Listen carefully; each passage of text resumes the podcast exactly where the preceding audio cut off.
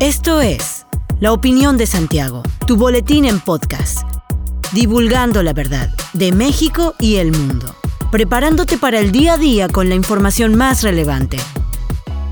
Comenzamos. Buen día, bienvenido a la opinión de Santiago, una dosis breve de información para arrancar el día con lo más relevante a nivel nacional e internacional. El presidente Andrés Manuel López Obrador se asomó desde el balcón de su habitación en el Hotel Lombardi en Washington, Estados Unidos, para saludar a los migrantes que se encontraban afuera del lugar. El presidente envió saludos, besos y abrazos al grupo de personas reunidas en el hotel donde se hospedaba, entre las que se encontraban algunos que portaban banderas mexicanas. El mandatario anunció en su cuenta de Twitter que ya estaba hospedado en Washington y escribió un mensaje en vísperas de su reunión con Biden. López Obrador voló el lunes junto con su esposa, la escritora Beatriz Gutiérrez Müller, hacia Washington en donde se reunirá con su homólogo Joe Biden y empresarios de México y Estados Unidos. López Obrador informó que previo a su reunión con Biden sostendrá un desayuno de trabajo con Kamala Harris, vicepresidenta de Estados Unidos. Una cuenta de Twitter falsa atribuida al presidente de la conferencia episcopal alemana Georg Batzing reportó la muerte del Papa emérito Benedicto XVI, quien dirigió la Iglesia Católica de 2005 a 2013. Joseph Aloysius Ratzinger, su nombre original alemán, había renunciado como Papa en 2013 con la intención de dedicarse a la oración y al retiro espiritual, mismo que fue sustituido por el Papa Francisco, siendo el primer líder de la Iglesia Católica en renunciar a su puesto en siglos. El rumor de la muerte del Papa emérito inundó las redes sociales mientras que el Vaticano guardó silencio ante la noticia. Benedicto XVI se volvió tendencia en Twitter, así como en Google Trends, con más de 20.000 búsquedas tan solo en México. Casi una hora después de publicado el tweet, en la misma cuenta se aclaró que esta era falsa y que fue creada por el periodista italiano Tommaso de Benedetti.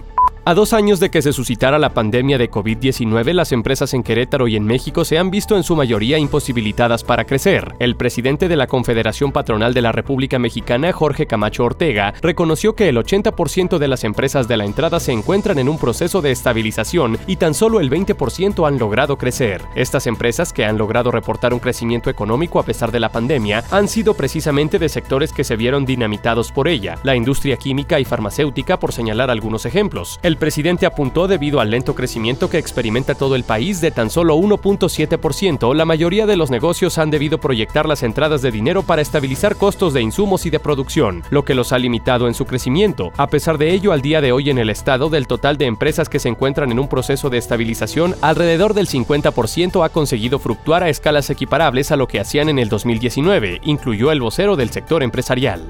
El día de ayer comenzaron a capacitar a los supervisores y directores de las instituciones educativas del estado de Querétaro para reafirmar los protocolos de atención, informó la secretaria de Educación Marta Elena Soto Obregón. Esta situación se ha determinado derivado de los últimos reportes que se han dado a conocer en los cuales tanto docentes como directivos no han actuado con base en dichos protocolos para la atención de problemáticas que se han suscitado en los centros educativos de Querétaro. Cabe destacar que en las últimas semanas se dio a conocer el caso de dos menores que fueron víctimas de abuso sexual dentro de una escuela privada además del caso de Isaac, un menor que sufrió una parálisis a causa de una caída dentro de una escuela. Mientras tanto, el gobernador de Querétaro, Mauricio Curi, mencionó respecto al caso de Juan, quien sufrió quemaduras causadas por dos compañeros de clase que ya tuvo contacto con la familia para ofrecerles apoyo.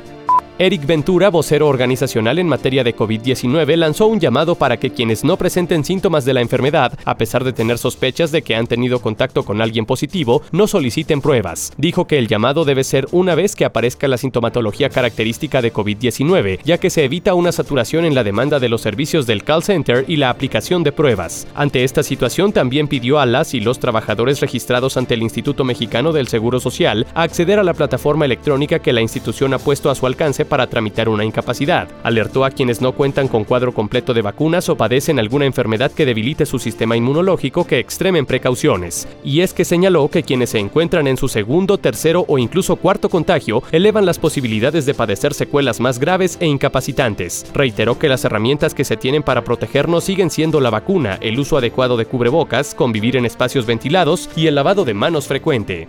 Hasta aquí la información de hoy. Regresa mañana para otra pequeña dosis con las noticias más importantes. Mantente bien informado con la opinión de Santiago. Encuéntranos en Facebook, Instagram y TikTok como arroba la opinión de Santiago. Hasta la próxima. La opinión de Santiago. Comprometidos con la verdad.